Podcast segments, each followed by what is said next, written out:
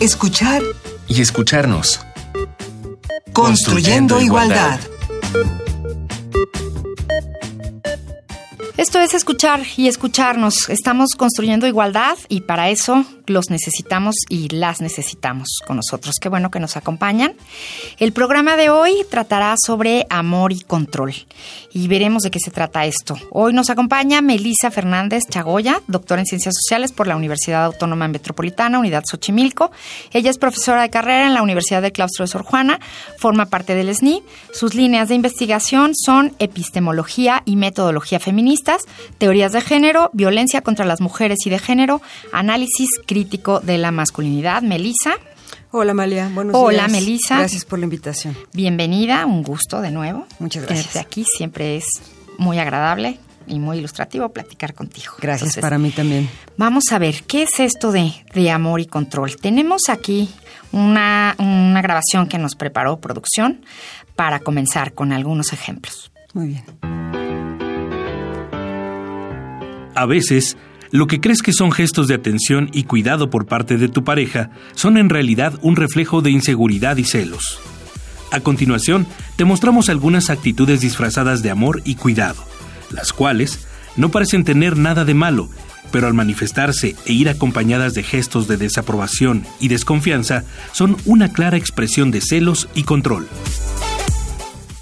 Mm, o sea que saliste tarde. Pues ¿cuál es tu horario? Mm, ok, ok. ¿Y quiénes van a ir o qué? ¿Qué estás viendo? A ver, a ver tu teléfono. Perdóname por enojarme frente a tus amigos. De verdad que no lo vuelvo a hacer. Si de verdad me amas, no hagas eso nunca más.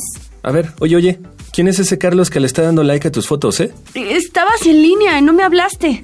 Si yo manejo y yo pago, aquí mando yo. Eh, mi amor, eh, ya me voy. Voy a ir a la casa de mi mamá. Mm, me avisas cuando llegues, ¿eh?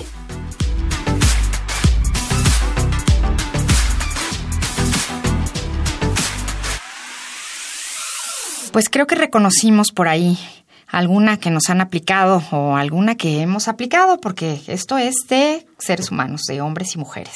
Sí, yo escuchándola pensé eh, constantemente en eso que nos han dicho sobre la caballerosidad, ¿no? Y todo el tema y el debate actual en torno a si ser caballeroso es sinónimo de un micromachismo, ¿no? Entonces, en principio yo, yo creo que más allá de las cuestiones que nos gusten como pareja o como trieja o lo que sea, ¿no? Que, que decidamos compartir, eh, sí creo que la caballerosidad sí es la cara bonita del machismo, pues, ¿no? ¿Por qué? El abrir la puerta, el ayudar con las bolsas del súper y demás, Creo que en el fondo, muy en el fondo estructuralmente, está eh, cobijando la idea de que las mujeres son más débiles que los hombres y necesitamos ser provistas de atención, de cuidado y demás, ¿no? Y esto sí me parece importante permitirme la generalización, porque el amor romántico sí es estructural y sí marca pautas totalmente dicotómicas, diferenciadas por género, e incluso en parejas no necesariamente heterosexuales se vincula este binarismo, ¿no? O sea, estas reglas de cómo debe ser tratado o cómo debe ser tratada, y sobre todo en este ámbito de activo y pasivo. Pero a veces la, la línea es delgada, ¿verdad? Nos cuesta trabajo de repente distinguir. ¿Qué es el amor? ¿Qué sería el amor? Vamos a empezar por ahí. Sí, el amor, a mí me, me, sirve mucho pensarlo como una construcción histórica, ¿no? Es decir, el amor es un concepto que se va abonando y entendiendo de manera diferente dependiendo del contexto geopolítico. ¿A qué me refiero con geopolítico? ¿En dónde, literalmente, y en qué momento de la vida? Si pensamos en ese amor eh, en la era victoriana, pues para nada es, es igual al de ahora, ¿no? El, el amor de las redes y demás, no, o sea, el, amor va cambiando de acuerdo con el contexto histórico y sí tiene un anclaje eh, de nueva cuenta desde un pensamiento heterosexual que, insisto, no tiene que ver con solo las parejas heterosexuales, sino con este pensamiento dicotómico, jerárquico y que además diferencia los roles de los hombres, de las mujeres, de los activos, de los pasivos y así, ¿no? In innumerables formas de jerarquizar y categorizar. El amor entonces entendido desde su historia y de su contexto, también hay que entenderlo como, y por ahí lo decía Kate Millett, entre otras grandes feministas, pues sí, una forma de enajenación, ¿no? Sobre todo de las mujeres o aquellos cuerpos considerados desde la pasividad. ¿En qué sentido enajenación? Suponer que por el amor se hacen las cosas y que se ama sin esperar nada a cambio, o que lo mejor que te puede pasar en la vida es ser una persona amada. Entonces también hay que, hay que tomarnos al amor con, con ciertas pincitas. Porque está idealizado. ¿no? Está idealizado y, y, y además de idealizado, tiene muchas normas para su ejercicio. Es mentira que se pueda amar libremente, ¿no? Tenemos una idea preconcebida de cómo debemos amar. ¿Y cómo? ¿Cómo amamos ahora? ¿Cómo amamos ahora, no? Que, fíjate, al, al margen, pues, de, de, la discusión sobre el concepto amor, a mí me llama mucho la atención entre mis estudiantes, pero mucho, mucho, mucho, digo, a lo mejor es una bobada, pues, pero igual lo, lo comparto, que no hay esta diferencia entre amar, querer y adorar. Es decir, amo tu clase, amo tu forma de hablar. Yo digo, ¿en serio? ¿No? Hasta, hasta como que me siento mucho. Porque para mí, al menos, y seguramente para ti también, tenemos muy, muy en claro que querer, gustar y amar son dimensiones Sí. totalmente distintas. Sí, ahora bueno, también en la amistad, ¿no? Te, Exacto. te amo las declaraciones en redes sociales y todo, que, Sí. que a veces los mayores decimos, pero, pero es tu novio, tu novia, tu pareja. No, lo acabo de conocer. Lo acabo de conocer. Y me cayó muy bien. Es mi amigo y me Así cayó es. muy bien, es mi amiga. ¿no? Sí. Entonces ha habido como un- una facilidad para declarar el amor, para... ¿Cómo lo ves tú? Me voy a atrever a, sugerir que más que una libertad para de- declarar amor, creo yo, que con esta, ¿cómo decirlo?, despliegue de formas del amor más bien se descontextualiza el amor. O sea, yo, yo no creo que sea fidedigno ni legítimo el amo tu clase, amo estar aquí. Pues no, no Amo creo. tus zapatos. Amo tus zapatos. No sé, yo creo más bien que al, al no tener esta diferenciación necesaria en las palabras, porque las palabras no solo son palabras, ¿no? También remiten, digamos, a la estructura de pensamiento que da sentido a nuestras acciones, nada más y nada menos, ¿no? Por ahí Carmen de la Pesa tiene a bien recordarnos que las palabras son acciones. En ese sentido, suponer que se aman los zapatos y se ama estar aquí en este momento contigo es un poquito exagerado, ¿no? O sea, un poco como, digamos, más que exagerado fuera de dimensión. En ese sentido, yo creo que el suponer que amamos las cosas nos aleja del sentimiento real. Hacia allá quería llegar. Y entonces, bueno, eh, dejando a un lado la idealización y todas estas cosas que, que mencionaste, ¿cómo y dónde se complica el amor? Sí, yo creo que el amor es complicado si se mira desde una óptica de romantización y de esta heteronorma, reglas y demás, se complica desde el principio hasta el final, ¿no? Porque en ningún momento hay algo genuino y una comunicación en horizontal, digamos, donde yo me permita decirte lo que para mí significa amar y cómo quiero ser amada. Sobre todo en este segundo punto. Esta cultura no nos enseña ni nos autoriza a decir cómo queremos ser amadas o amados. Normalmente nos dicen cómo debemos amar, que, se vincula mucho con lo que escuchábamos, ¿no? Con esta cápsula que bueno, tiene que ver con actividad y pasividad, pero no nos dan como este chance de decir yo quiero ser amada de tal o cual forma, que no necesariamente responda a estos parámetros y estas normas del querer. O sea, tenemos que entrar a esos modelos ya establecidos. Sí, yo creo que sí, para, para considerar al amor hay que entrarle al juego del amor, por así decir. Y esta delgada línea entre el amor y el control. Sí, sí, qué duro, ¿no? Yo, yo creería que a propósito del amor romántico es una y la misma. Amor y control casi casi que refiere a lo mismo, ¿no? Claro, desde, desde un discurso mucho más proclive a, a la protección, pero en el fondo, pues creo que indudablemente el suponer que tenemos que reportarnos y decir dónde andamos y con quién andamos y mandar fotos, pues no es para cuidarnos, o sea, en realidad es para controlarnos. Ahora bien, hay que tomarlo también con matices. Muchas veces yo con mi pareja, con mis amigas y mis amigos, pues ahí te reportes cuando llegues, claro, en una ciudad tan peligrosa Claro. y en un país exacerbadamente violento contra las mujeres, pues me parece que desde ahí también se pueden tergiversar estas cuestiones, ¿no? So pretexto de que te estoy cuidando o estoy al pendiente de ti, te controlo. Se puede normalizar. Exactamente. Es que me quiere muchísimo y quiere saber dónde estoy todo el tiempo. Sí. Y bueno, pues hoy nuestra propuesta musical va muy por ahí. Yo creo que conoces esta canción que se ha vuelto casi casi una declaración contra el machismo. Es la cantante española Rosalía. Es una mujer muy joven, tiene 25 años. ah, últimamente ha estado en los premios, en los medios, en, la radio, en todos lados. Y esta canción es parte de su disco El Mal Querer, que por cierto es una tesis, si tienen oportunidad, escúchenlo. Ella eh, fue su tesis para titularse del Estudio Superior de Flamenco en la Escuela de Música Catalana. La canción es Pienso en tu mirada. Me da miedo cuando sale, sonriendo para la calle. porque todos pueden ver los hoyuelitos que te salen. Y el aire cuando pasa, por levantarte el cabello. Y el oro que te viste, por amarrarse a tu cuello. Y el cielo de la luna, que tú quieras mirarlo. Hasta del agua que bebe,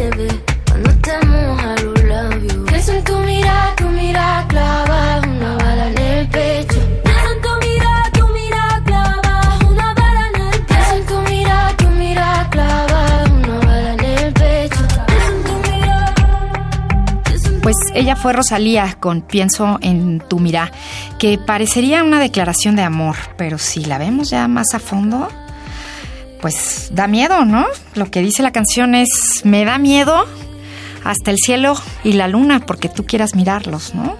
Entonces, es este asunto, te, te quiero tanto que solo te quiero para mí, que sonaría tan romántico, pero tan peligroso. Sí, sí, en algún momento había todo un debate, ¿no? Que incluso Vargas Llosa se, se pronunció y se, se les se le fueron o nos fuimos a la yugular, ¿no? Me sumo, porque justo apelaba que qué estábamos haciendo las feministas con el amor, ¿no? Si, si continuábamos así, pues el gran riesgo es que se acabara la poesía.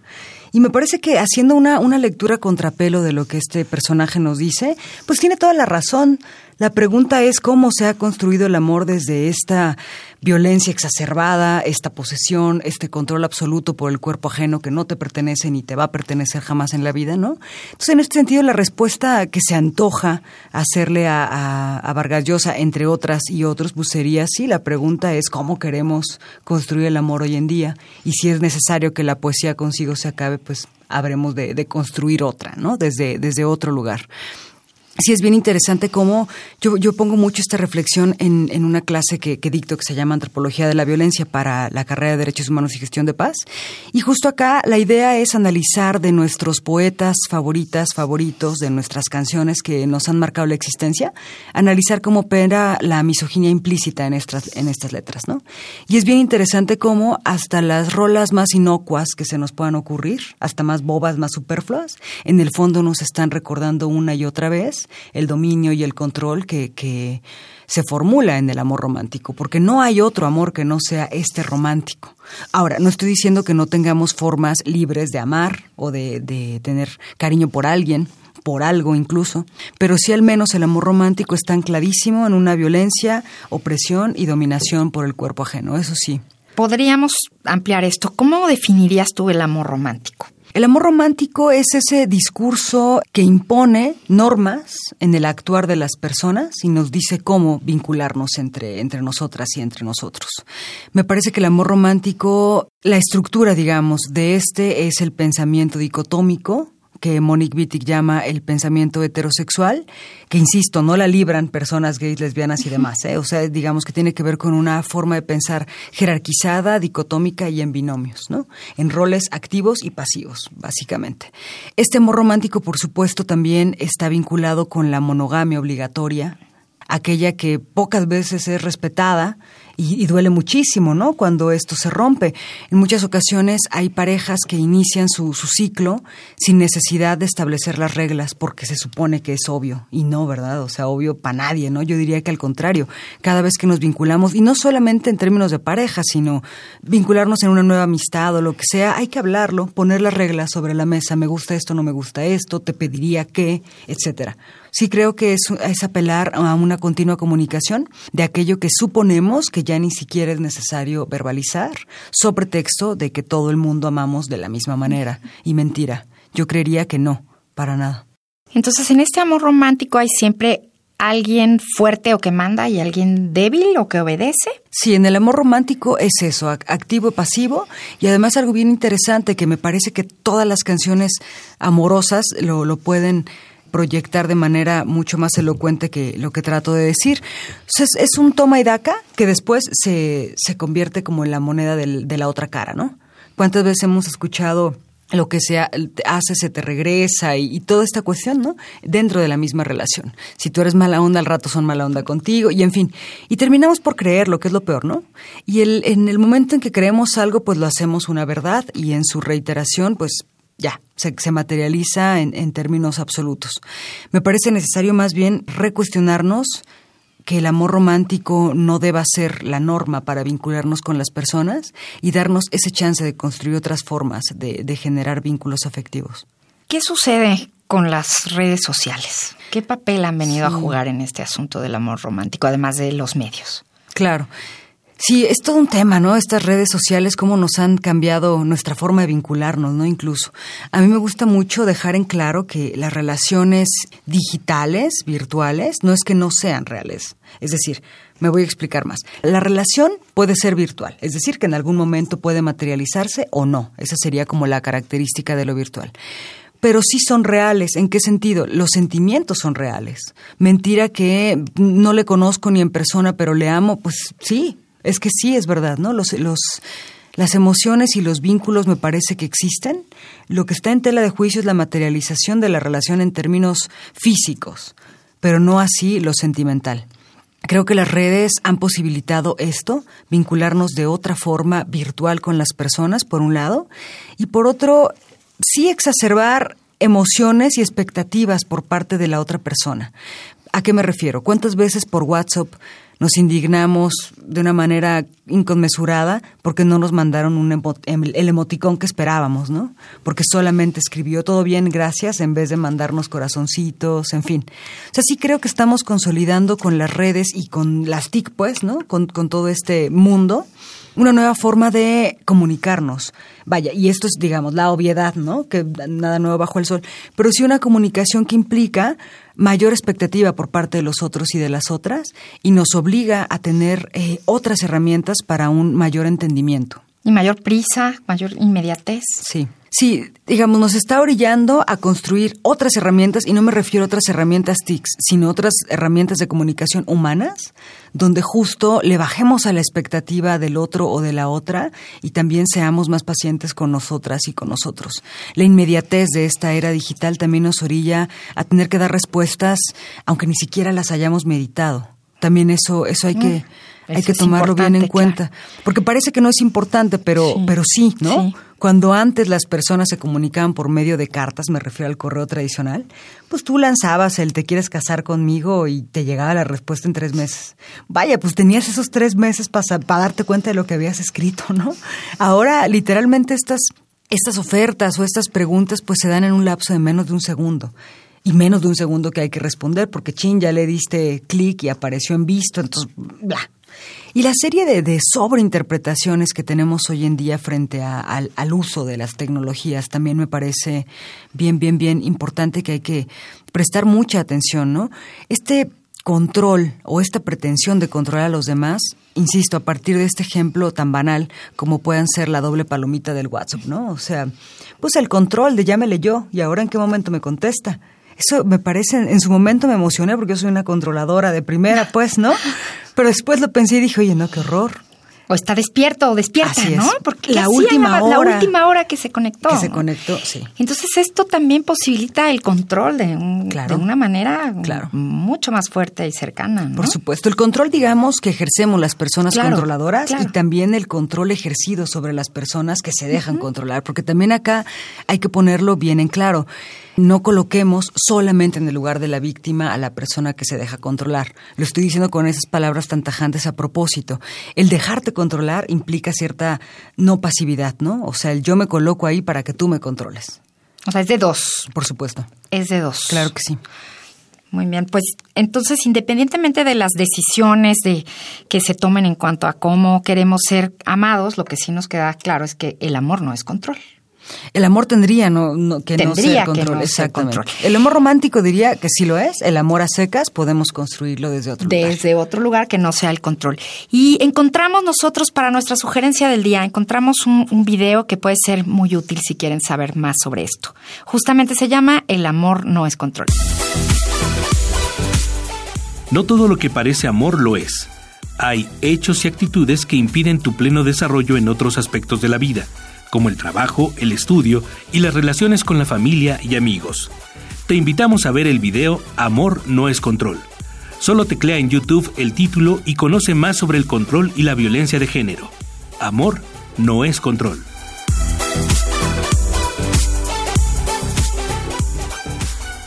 Pues vean, vean este video, ya escuchamos en nuestra cápsula la sugerencia y justamente esto no es amor, es violencia de género, es una campaña española, pero útil para ilustrar lo que hemos estado platicando, Melissa.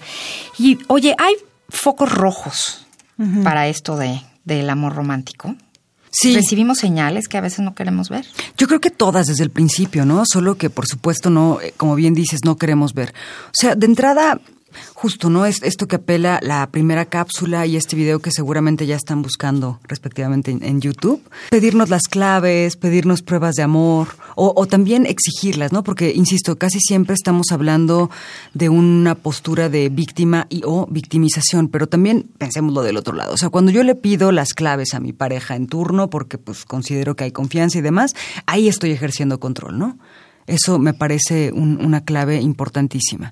La otra es cuando yo siento celos porque mi pareja es muy mirada o muy mirado, le hablan muchas personas y demás, pues más bien me reviso yo qué está pasando conmigo que me genera celos todo, ¿no? Entonces un poco es eh, volcar la mirada hacia la persona que controla o pretende controlar e identificar es- esas esas nociones que generan muchísima inestabilidad y, y dis- displacer, digamos, y desde ahí hacer algo. O sea, un poco me parece que las personas que nos estén escuchando, claro que identificamos cuando hay rasgos de control y dominio. Ahora más bien la invitación es pensarlo al revés, cuando nosotras, nosotros, en primera persona, estamos ejerciendo control y dominio. Claro, eso es muy importante porque Sí. por lo general lo señalamos fácilmente en los demás, pero, Pero ¿qué y pasa, una misma, ¿no? Exacto. Entonces, bueno, es eso. Yo, yo lo identifico muy fácilmente. Las cosas que me generan displacer las pienso aparte. No es que la persona me esté generando el displacer, sino algo me está pasando a mí que me está colocando en una situación de tensión y entonces tengo pues varias decisiones eh, dentro de mi hacer. Uno, exigir las claves. Dos, ponerme celosa. Tres, chantajear o bien parar ahí la relación porque algo no me está gustando, ¿no? También, también eso me parece que, que sería lo más viable y rescatable ante una situación que no controlo, efectivamente. ¿Cómo establecer relaciones sanas? Qué pregunta tan difícil, Sí, ¿verdad? ¿no? Yo creo que, bueno, no sé, también lo, lo hablo de manera súper personal, a prueba y error. Tan hemos repetido que el amor romántico es una escaleta, una fórmula A más B igual a C, etcétera, que es violenta, que apela al control, que apela al dominio, pues más bien un amor libre, yo creo que hay que errar y errar y errar hasta que nos salga. Por fortuna no hay una fórmula para amar libremente y, y lejos, digamos, de esta heteronorma controladora y violenta. Yo creo que sí, insisto, en la comunicación. Se vale decir incluso aquello que no tengo claro ni para mí misma, ¿no? Pero en, en el hecho de verbalizar, me parece que ya estamos existiendo otras formas de relacionarnos. Entonces yo diría, sin afán de colocar una nueva fórmula para el amor, comillas, libre, sí lo vincularía con, con esta comunicación continua conmigo misma, con los otros, con las otras, y verbalizarlo. No solamente suponer que tengo un diálogo y que en términos de telepatía nos comunicamos porque nos amamos, sino en, en realidad verbalizarlo cuantas veces sea necesario, hasta el cansancio o hasta que una de las dos personas se aburra de escucharlo, pues no. Pero de verdad, o sea, abusar de la palabra, yo diría que es una de las formas para salirnos de este marco de amor romántico. Y hablas de prueba y error. Sí. Entonces, ¿qué tomar en cuenta al siguiente intento? Tendríamos que aprender, Sí, ¿no? De, claro. de la prueba o del error anterior. Así es. Yo creo que algo bien sencillito, cometer otros errores, permitirnos cometer otros errores. ¿Cuántas veces eh, todas las personas, pues, nos ha pasado que es el mismo patrón, es la misma historia, solamente cambian los actores o las actrices, ¿no? Hasta que llega un momento en que uno está harta del pan con lo mismo. Y entonces, bueno, pues tengo una buena y mala noticia dependiendo de cómo se escuche. Pues no son las relaciones, es una misma, ¿no? Es el lugar donde tú te colocas, donde los Actuaste patrones- igual, pediste lo mismo o no pediste. o- Exactamente. Yo creo que como otra parte, además de la comunicación eh, y esta sinceridad radical, por así decir, pues que sea darme el chance de cometer otros errores, de actuar justo como no actuaría, de esperar lo que no estaría esperando, de siempre tratar, digamos, de qué no haría yo, una Melissa normal en este momento, y eso hacerlo hasta que nos, nos ocurra, hasta que busquemos esta relación sana, amable, bonita, tranquila. Hasta encontrar nuestra manera. Así es, nuestra manera. Y esto está bien bonito como lo planteas, porque no es hasta encontrar nuestra do- otra naranja. No, media naranja, no, no. Exacto, sino más bien hasta encontrar el estado en el que yo esté tranquila y feliz. ¡Pum! También suena complicadillo, ¿no? Pero pues era cosa de intentarlo. Pues ya hablamos de, de buscar nuestra manera, pero creo que tenemos que quedarnos con alguna tarea, ¿no? Una Claro. consideración más, Melissa. ¿Con qué nos quedamos? Sí, Amalia, yo, yo igual quería agregar algo bien importante. Normalmente, y ahora sí que quien esté libre de pecado que aviente la primera piedra, ¿no? Hemos estado en una relación violenta donde creemos que estamos bien. Porque nos cela, nos quiere, porque nos cuida, eh, porque nos quiere, nos, eh, no nos deja salir, porque no vaya a ser que nos pase algo, en fin, ¿no? Y un etcétera interminable. Me parece bien delicado este asunto, ¿no? Porque a propósito de ser sincera, ser sincero contigo mismo, mantén un diálogo contigo mismo, contigo mismo, etcétera, muchas personas podremos concluir de que estamos bien en esta relación violenta. A mí me gusta Exacto. que me celen, me Sí. quieran, me Sí. acosen. Y yo insistiría en que, vaya, pues sí, nos puede gustar o no, pero no olvidemos que estamos en una relación violenta. Y me parece que al concientizar que estamos en una relación violenta, ese me gusta, ese lo acepto, así es el amor, creo que va a terminar por ser interpelado. Y yo creo que esa sería la, la última consideración que me gustaría compartirles. Interpelar lo que creemos como verdad y lo que creemos como ya inamovible. Si algo no nos genera dudas, entonces hay algo que trabajar ¿no? en, en ese, en ese centro. O sea, no dejar de pensar, no dejar de cuestionarnos. Sí, y asumir, y esto sí, digamos, asumirlo como una verdad, esa relación es violenta.